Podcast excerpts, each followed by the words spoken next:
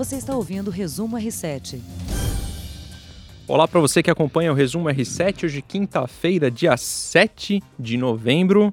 Eu sou o André Avelar e estou aqui para comentar as notícias do dia com ele, sempre claro, Heródoto Barbeiro. Tudo bom? Olá, tudo bem? Um abraço aí no nosso povo do R7. Treinei muito para dizer que hoje era quinta-feira, porque geralmente eu apareço por aqui às sextas. Na sexta-feira. Seria o companheiro César Saqueto, que está em outro compromisso. Ele volta em breve, tá bom? Heródoto, queria comentar com você já de cara é, o assunto da tarde, o assunto da votação do STF. O STF retomou é, a votação sobre prisão após segunda instância. É, o ministro Gilmar, Gilmar Mendes, para você que está acompanhando o nosso podcast agora às 5 e meia da tarde, o ministro Gilmar Mendes acabou de votar e o placar está 5 a 4 a favor da autorização do cumprimento de, da pena antes do fim do processo. Mas olha, independente do resultado da, da, votação, eu acho que tem um mérito muito grande essa discussão feita pelo Supremo Tribunal Federal. Qual é? É rara uma pessoa no país que não saiba que o Supremo está decidido se o cidadão vai para a cadeia depois de condenado em segundo julgamento, ou segunda instância, ou segundo grau, como dizem aí o pessoal. Uhum, uhum.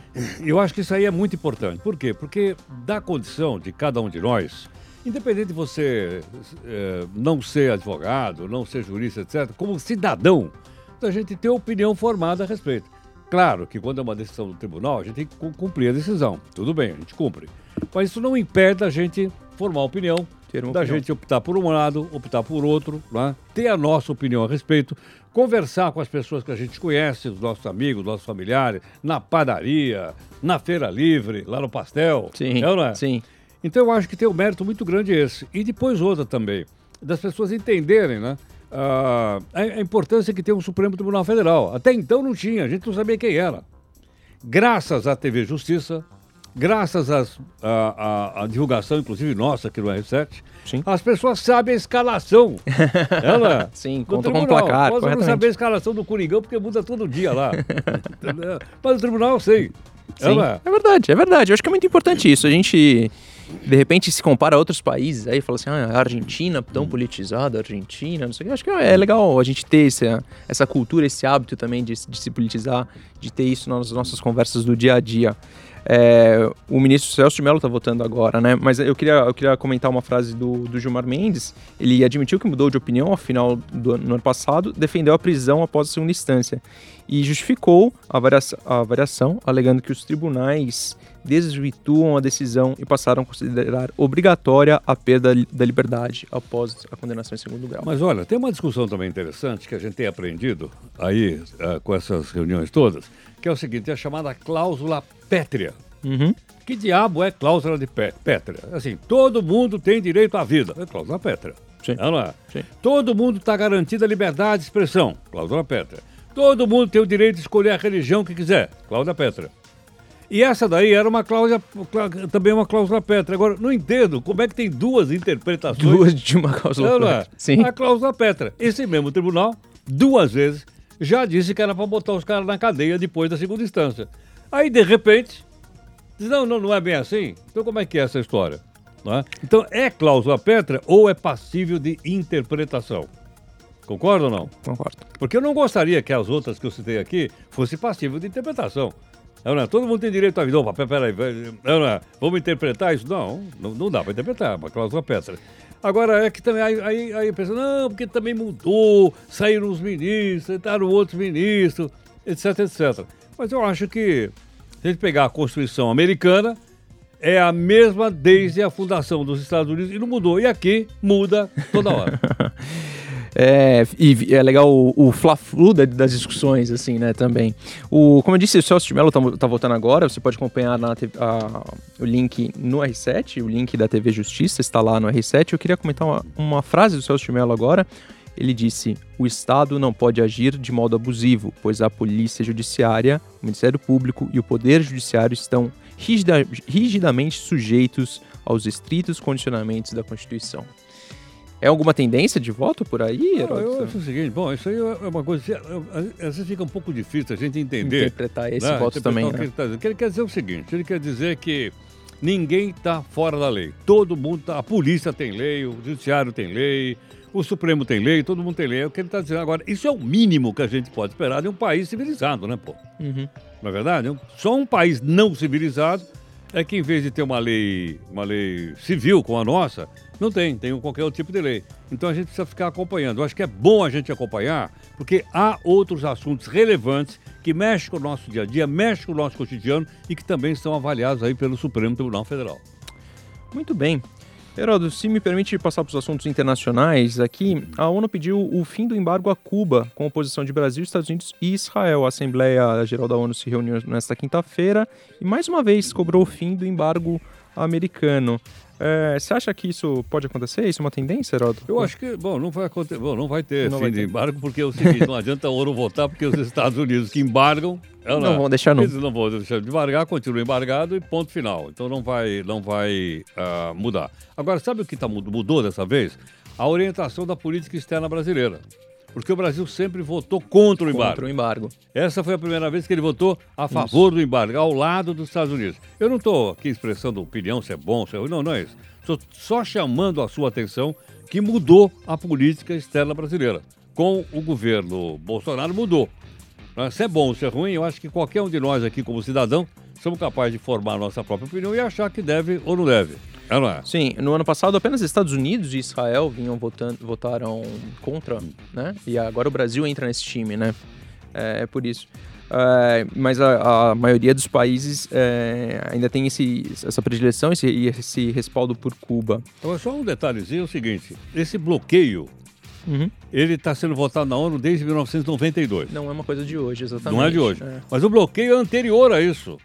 O bloqueio é de 1959, quando os comunistas tomaram o poder em Cuba. Uhum. Que aí houve lá um bloqueio. Teve quase, nós tivemos uma terceira grande guerra mundial por causa de Cuba. É, é? Por pouco, o mundo não acabou em 1961 por causa da disputa de Cuba entre Estados Unidos de um lado e a União Soviética de outro. Uma guerra nuclear, gente. É, certa vez perguntaram para o Einstein, é. grande pensador que todo mundo conhece, perguntaram para ele, escuta, seu Einstein, como vai ser uma terceira guerra mundial? Ele falou, olha, eu não sei, mas a quarta vai ser de arco e flecha. vamos regredir, vamos voltar ao arco e flecha.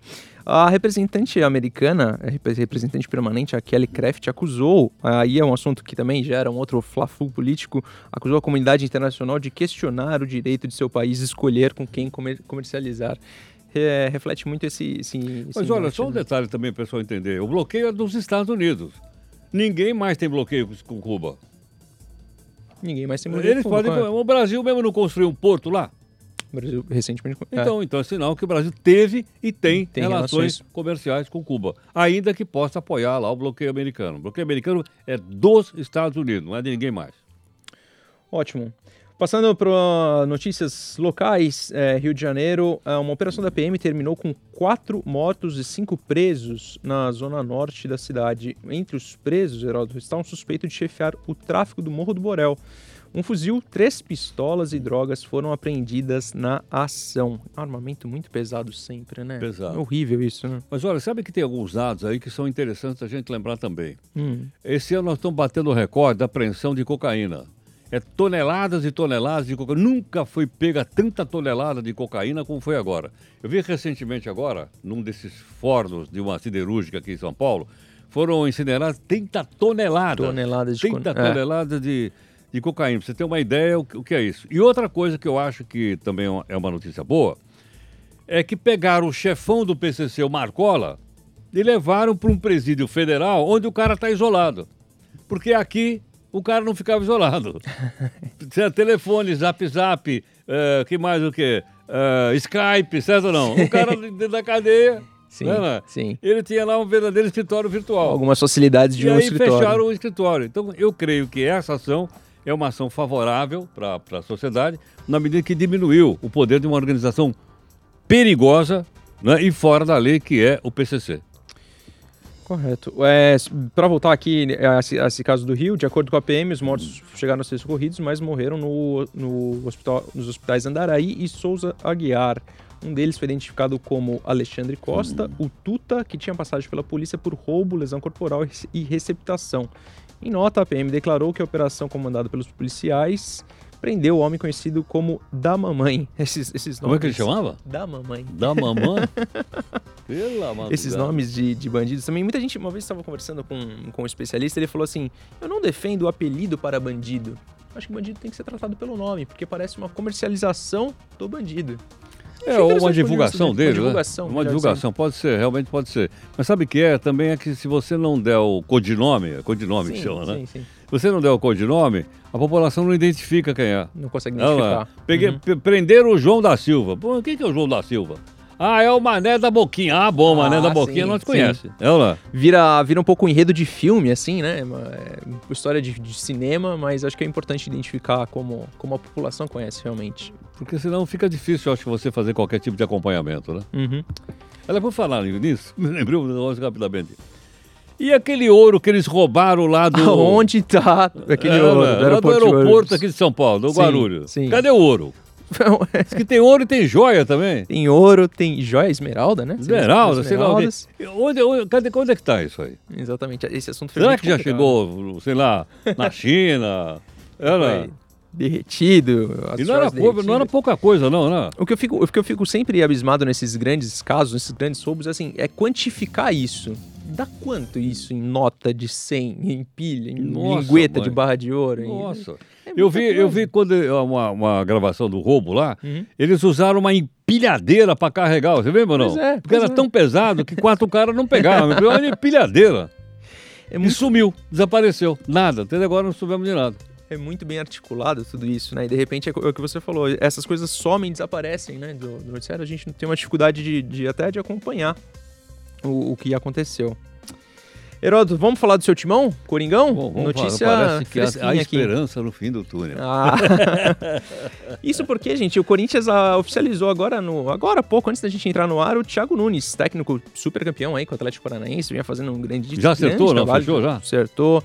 É, tem, tem uma escala, né, que é sondado, é, a- é, é, acordo verbal, que eles adoram também. Certo. Fio de oficializou, Fio de bigode, apertou a mão, vestiu a camisa. Aí, acho que quando- Assinou o contrato. Assinou, é, o contrato. então, agora contrato. temos na, na régua do. Assinou o contrato. Ele tem contrato, esse, esse contrato seria até o fim de 2020. É, porque também é um técnico que a gente ainda não sabe se realmente vinga ou não. Fez um bom trabalho no Atlético Paranaense, Sem dúvida. campeão da Copa do Brasil, campeão da Sul-Americana no ano passado. Mas parece que o Corinthians tem, tem uma dúvida. Talvez o treinador ainda não queira amarrar um compromisso tão grande. Agora, será que foi o, foi, foi o elenco, foi, foi os jogadores do Corinthians que derrubaram o Carilho ou não? Ah, com todo respeito O ao Carilho, saiu, aos o time jogadores... passa a ganhar, meu amigo? Que eu, história é é, essa aí? eu acompanhando futebol, acompanhando esporte por esses tempos todos, eu acredito que sim, infelizmente sim, jogador consegue, propositalmente ou não, derrubar treinador. Eu acho que isso é possível dentro de um elenco de futebol. Que é aquele correr 50 metros a mais, né? é quando não corre, sabe? E vendo o time do Corinthians ontem com o Diego Coelho, que é uma cria do Corinthians, se sentiu super feliz e super à vontade, falou, pô, parecia que eu tava sendo aprovado na peneira do Corinthians lá atrás. Eu acho então que, que jogador compra o discurso do técnico e se afasta do técnico mediante algumas declarações também. É, Agora é interessante, eu estava vendo aí outros técnicos, você sabe isso melhor do que eu.